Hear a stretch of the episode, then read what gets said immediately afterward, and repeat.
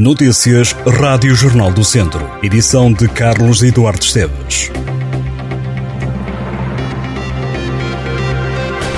Dois homens e uma mulher residentes em Viseu foram detidos pela PSP por suspeita de tráfico de droga na cidade do Porto.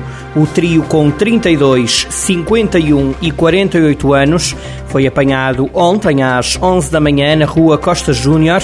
Os dois homens e uma mulher tinham na posse 57 doses de heroína, 95 de cocaína e 6 de haxixe. O pastor de 59 anos que foi detido por ter causado um incêndio em Lanzarim, no Conselho de Lamego, no passado sábado, vai ficar em prisão preventiva até lhe ser colocada uma pulseira eletrónica. O homem foi detido pela PJ em colaboração com a Guarda Nacional Republicana de Lamego. Ao que apuramos, o pastor terá ateado as chamas com o objetivo de renovar os pastos para alimentar o rebanho de cabras que tem. O incêndio esteve a 150 metros da aldeia de Lazarim. O suspeito não tem antecedentes criminais. O fogo, diz a PJ, colocou em perigo uma densa mancha florestal, habitações e um parque eólico e também a A24 e os automobilistas que circulavam na autoestrada. Acrescenta a Polícia Judiciária em comunicado que as chamas só não causaram elevados estragos devido à rápida detecção e intervenção de várias corporações de bombeiros e de dois meios aéreos. O risco de incêndio vai agravar-se durante o fim de semana. Com a vaga de calor que se prevê começar este sábado, o distrito estará praticamente todo pintado a vermelho, ou seja, em risco máximo de incêndio no sábado. Só Sinfãs, Reisende e Lamego estão fora do risco máximo. Depois, no domingo, o risco de incêndio passa alguns eh, conselhos a risco laranja, são eles São Pedro do Sul, Oliveira de Frades, Tondela, Santa Combadão e Mortágua. Risco de incêndio que é calculado pelo Instituto Português do Mar e da Atmosfera, que reúne dados de temperatura, umidade relativa, velocidade do vento e precipitação acumulada. Ora, o aumento da temperatura pôs 14 distritos do país sob aviso amarelo. Viseu não está em alerta, ao contrário dos distritos vizinhos de Vila Real, Guarda, Bragança e Coimbra. Para Viseu, nos próximos dias, espera-se uma máxima de 33 graus. Depois deste alerta, a Direção-Geral de Saúde recomendou a adoção de medidas de proteção adicionais contra o calor, como o aumento de ingestão de água ou de sumos de fruta. A DGS aconselhou também a população a evitar o consumo de bebidas alcoólicas, assim como a exposição direta ao sol, principalmente entre as 11 da manhã e as 5 da tarde. O queijo pode ficar mais caro. O presidente da Estrela CUP, a Cooperativa de Produtores de Queijo da Serra da Estrela, disse que vai ter de obrigatoriamente haver uma valorização do preço do leite das ovelhas bordaleiras. O objetivo da Cooperativa de Produtores de Queijo da Serra da Estrela nesta fase é negociar com as grandes superfícies que atualmente absorvem entre 75% e 78% da produção, a um preço que varia entre os 17 e os 17,5 euros por quilo de queijo, para que seja vendido a 18 euros o quilo.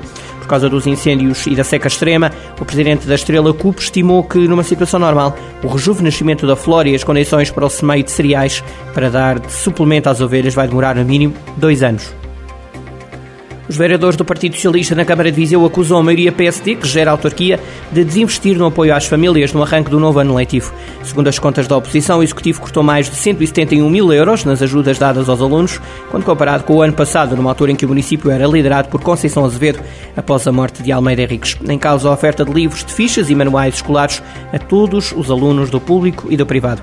Com o Executivo de Fernando Ruas, só os alunos com subsídio com deficiência e de famílias numerosas do público e privado vão ser apoiados. O PS critica a medida e o desinvestimento no setor da educação. O Presidente da Câmara, Fernando Ruas, diz que só é ajudado quem precisa, numa medida que classifica de boa gestão e que o próprio Estado Central implementa. Nas últimas 24 horas deram entrada mais seis pessoas no centro hospitalar Tondela Viseu com Covid-19. Registaram-se ainda três altas de pessoas contagiadas com o novo coronavírus. Nesta altura estão internados 16 doentes devido à pandemia em enfermaria estão ocupadas 14 camas e nos cuidados intensivos há dois doentes. Arranca este domingo a terceira edição da Rota Dão e Petiscos, que vai durar um mês. O evento é promovido pela Comissão Vitivinícola Regional do Dão, com o intuito de os restaurantes da região se comprometerem com o vinho do Dão. Segundo o presidente da ACBR Dão, Arlindo Cunha, a rota é uma das medidas de promoção que tem como objetivo fazer com que a restauração da região agarre mais o vinho do Dão. O Tondela joga esta tarde em Aveiro, frente ao Sporting da Covilhã. É em casa emprestada que os Ário Verdes recebem os Serranos. Vai ali jogar-se a terceira jornada da segunda Liga. O Tondela soma 4 pontos em dois jogos. O Covilhã tem 3 pontos. O treinador dos Ário Verdes, Tosé Marreco, diz ter a noção de que vai defrontar uma equipa muito experiente na segunda Liga. O técnico diz que a missão é dar a volta à história de jogos entre os dois clubes, que é desfavorável ao Tondela. O jogo será apitado pelo árbitro Pedro Ramalho, jogo com início às 6 da tarde. Aí está mais uma edição do Torneio Internacional de Handball de Viseu, o 24º torneio, que é o único de pré-temporada do handball português, começa esta sexta-feira e só termina no domingo. Sete jogos entre sete equipas divididos em três dias. O pavilhão Cidade de Viseu é o palco da competição. Quatro clubes portugueses, Futebol Clube do Porto, Benfica, Águas Santas, Milanese e Académico Viseu. Um clube espanhol, Ademar León, um clube francês, o Nantes e um clube sueco, Onerets, marcam presença neste troféu. Todo o calendário está disponível em jornaldocentro.pt.